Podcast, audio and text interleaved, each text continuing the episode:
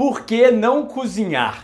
Você já parou para pensar que jogar comida numa panela a 100 até 250 graus Celsius não seria prejudicial? Vamos aprender mais por que comida crua é tão importante à saúde e a ciência por trás da perda de nutrientes e da formação de toxinas. Prazer, me chamo Dr. Eduardo Corá, sou nutricionista clínico e essa é a minha forma de te educar sobre saúde e nutrição, o que há de mais atualizado na literatura médica e científica. Se chegou agora no canal, comece a se inscrever no canal e apertando o sininho para receber as atualizações.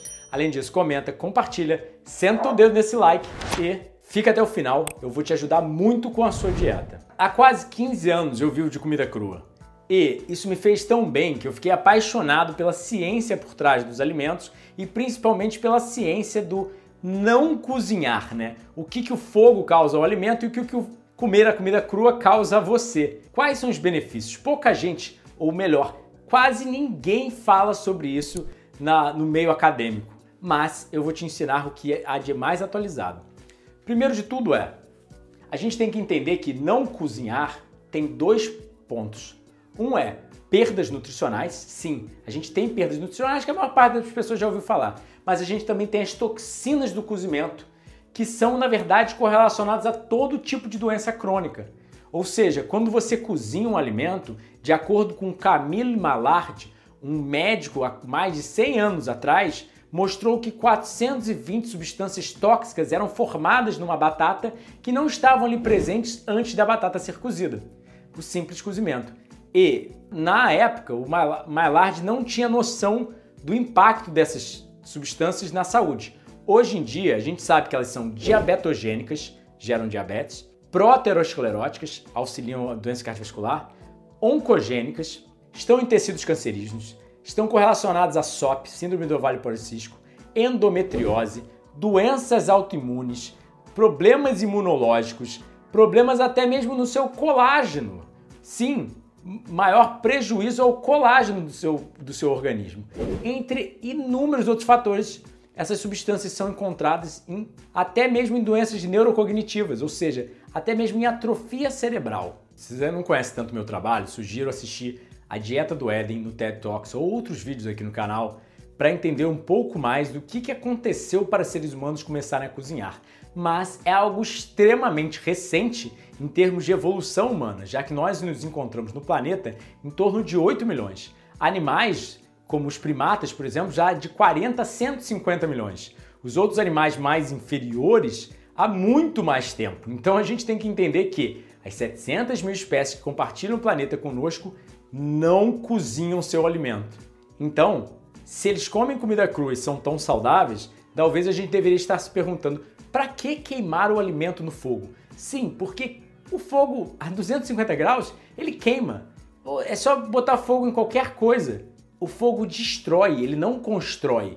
O fogo nunca foi construtivo, né? Você quer botar fogo numa casa? Ou é só bem simples. Nunca faça isso, mas imagine sua mão dentro de uma panela a 100 graus Celsius ou sua mão dentro de um forno a 200 graus Celsius. Você veria rápido destruição de tudo que há ali. E aí você começa a compreender que o fogo destrói. Então, a primeira parte a gente compreender do problema do cozimento real é, na minha opinião, alimentos não adaptados à nossa espécie. Seres humanos, quando passaram pela última era glacial, não tinham comida. A gente teve que dar um jeito de sobreviver. Então a gente aprendeu que queimar a comida no fogo permite a gente comer arroz, feijão, batata, vaca, ou seja, alimentos que nunca iam passar pelos mecanismos sensoriais do cérebro que dizem o que é nutritivo ou não. Imagine-se tentando comer um coelho cru com ossos, sangue, linfa, ali abatido na hora, direto da fonte, sem sal, sem cozinhar. Tenta pensar, imaginar você colhendo minúsculos grãos de arroz ou quinua com, com seus dedos e tentando comer. Porque na natureza não existe prato, fogão, talher, faca, sal. Então a gente tem que começar a considerar isso. E quando a gente começou a comer alimentos não adaptados à nossa espécie, a proporção de macro, micronutrientes, fibras, etc., nos alimentos não era mais a nossa natural. Porque, por exemplo, o leite materno tem 6% de proteína em média. assim como dos outros primatas. Mas o leite de um rato tem 43% de proteína. E nós sabemos que quando o animal desmama, ele desmama para um alimento similar em termos de composição nutricional. Então, se você pensar, as frutas têm em média 6% de proteína. Se a gente juntar todas elas e fizer uma média, né? melancia tem 7%, banana tem 4%, limão tem 10%, junta todas, vai ter uma média de 6%, a mesma quantidade de proteína no leite materno. Não sugiro ninguém viver de fruta, mas começa vários fatores nutricionais a mostrar que são os alimentos mais saudáveis a nós. Por exemplo, carne não tem vitamina C, mas o animal carnívoro ele faz dentro dele a vitamina C, ele biossintetiza, como a gente chama. Só que as frutas já têm vitamina C, então nós não precisamos de manter esse gene que biossintetiza a vitamina C. Então a gente perdeu isso ao longo da evolução. Então o carnívoro ele, ele faz a vitamina C, então a carne não precisa ter, só que a gente precisa da vitamina C, senão a gente morre de escorbuto. E o que, que tem mais vitamina C? Fruta e vegetal. Então foi uma coisa de evolução com aqueles alimentos específicos ao longo de milhões de anos. Você pode ver todo primata continua comendo fruta e vegetal como a base da sua dieta. Então quando a gente come esses alimentos, eles não são tão digeríveis, por isso a gente tem que cozinhar. Aí você já começa a questionar: se ele não é tão digerível cru, Cozido ele se torna um pouco mais digerível, mas será que ele digere tão bem assim? Alguém não tem gases com feijões? Então, quando a gente começou a mexer com alimentos não adaptados à nossa espécie, isso merece um vídeo só para esse tópico, a gente começou a prejudicar a nossa nutrição, ingerir muito menos fitoquímicos, vitaminas, minerais, fibra, água, a proporção exata de macronutrientes, porque você não quer nem muita proteína nem pouca proteína. Malnutrição é excesso ou pouco. Vou deixar isso para outro vídeo. Ingestão excessiva de calorias. Por quê?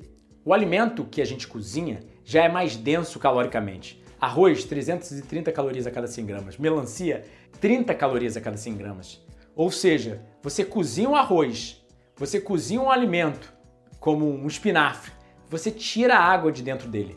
Um quilo de espinafre vira 300 gramas de espinafre, 500 gramas de espinafre. Porque a maior parte da composição desses alimentos crus, frutas e vegetais, é água. Então, quando a gente cozinha, a gente faz o quê? A gente evapora a água, que é uma perda nutricional de um dos macronutrientes mais importantes e mais subestimados da literatura.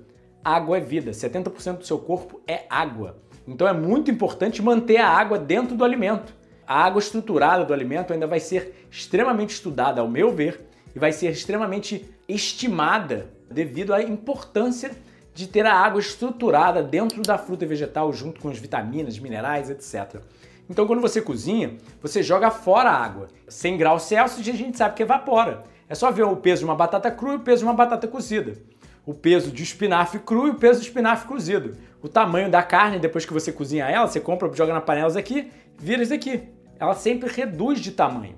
Então, como a gente cozinha alimentos com muita caloria, mas a gente joga sal e açúcar por cima deles, farinha de trigo no bolo, a gordura, e ainda joga sal na, na, no, no feijão, no arroz, isso causa hiperfagia. A gente come em excesso, que leva a ingestão excessiva de calorias, mas também para os alimentos serem mais calóricos, eles secretam mais dopamina, o que mexe com o circuito de recompensa, que isso é outro vídeo que a gente tem que lidar, mas quanto mais caloria, mais seu cérebro gosta. Qualquer um gosta mais de banana do que de alface. Qualquer um gosta mais de milkshake do que de banana. Fato, senão esses alimentos não seriam viciantes, né? os, os industrializados. As pessoas se preocupam muito com o índice glicêmico do alimento, mas carboidratos cozidos, o cozimento aumenta o índice glicêmico e os carboidratos ricos em amido usuais tendem a ter um índice glicêmico bem mais alto que das frutas. Aí a gente vai dividir, tá? Aqui a gente tem a perdas nutricionais, mas a gente tem a perda nutricional do macro e do micro. Macronutrientes, nutrientes grandes. A gente sabe que a proteína sofre desnaturação e deaminação, ou seja, ela perde sua atividade biológica. Joga no dicionário, joga no Google. Desnaturação proteica. Você vai ver a perda da sua atividade biológica mudando de uma estrutura 3D para uma estrutura 2D. Ela não funciona tão bem. É só ver o ovo.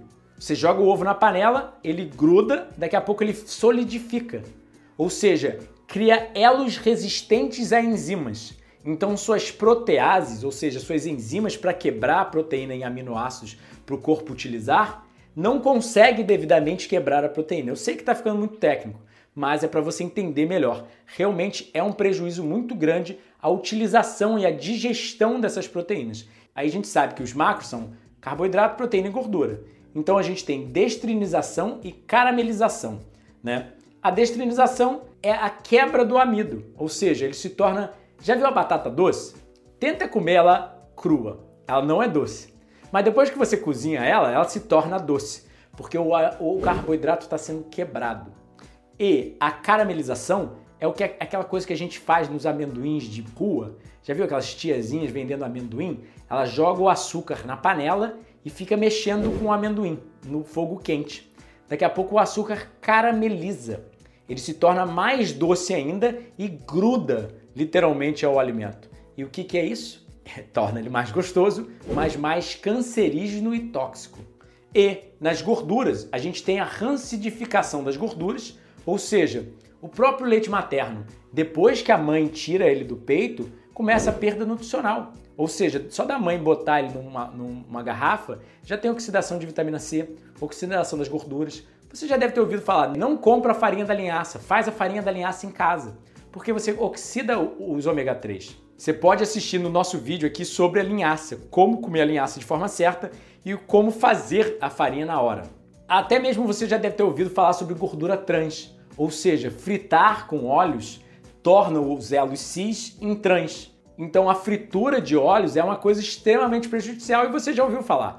Isso é um dano ao macronutriente do alimento. Aí a gente também tem alterações em fibras, não tem muito dado na literatura, mas a gente tem que entender que o alimento, quanto mais mole ele é, mais fácil de você de consumir ele em excesso. Por exemplo, você não vai conseguir comer a mesma quantidade de brócolis cru do que cozido. Você sente saciedade muito antes com brócolis cru, inibindo a ingestão excessiva de calorias. E tirando outro fato, se você come um alimento cru, você tende a mais comer ele direto da árvore, direto da planta. Ninguém pega um brócolis direto da planta, joga um sal e morde, né? Você fatia, cozinha, joga sal e aí você vai comer. E aí você causa hiperfagia, fome excessiva, né? Evaporação da água, a água é um macronutriente 70% do seu corpo é água. Lembre-se, cozinhar é na verdade um eufemismo para queimar nossa comida no fogo. Porque não é cozinhar. Quando você joga um alimento por uma hora dentro de uma panela a 200 graus Celsius, 150, você está literalmente queimando o seu alimento. Só que a gente chama que nem picanha. Não é um pedaço um, um, um pedaço de um boi morto. É picanha, maminha, alcatra, cozinhar ao invés de queimar. Os seres humanos são cheios dessas, né? Tipo mel ao invés de vômito de abelha. Comenta aqui embaixo, você cozinha todo o seu alimento ou come muita comida crua? Já tentou o crudivorismo por um dia, por uma semana, por um mês? Como você se sentiu?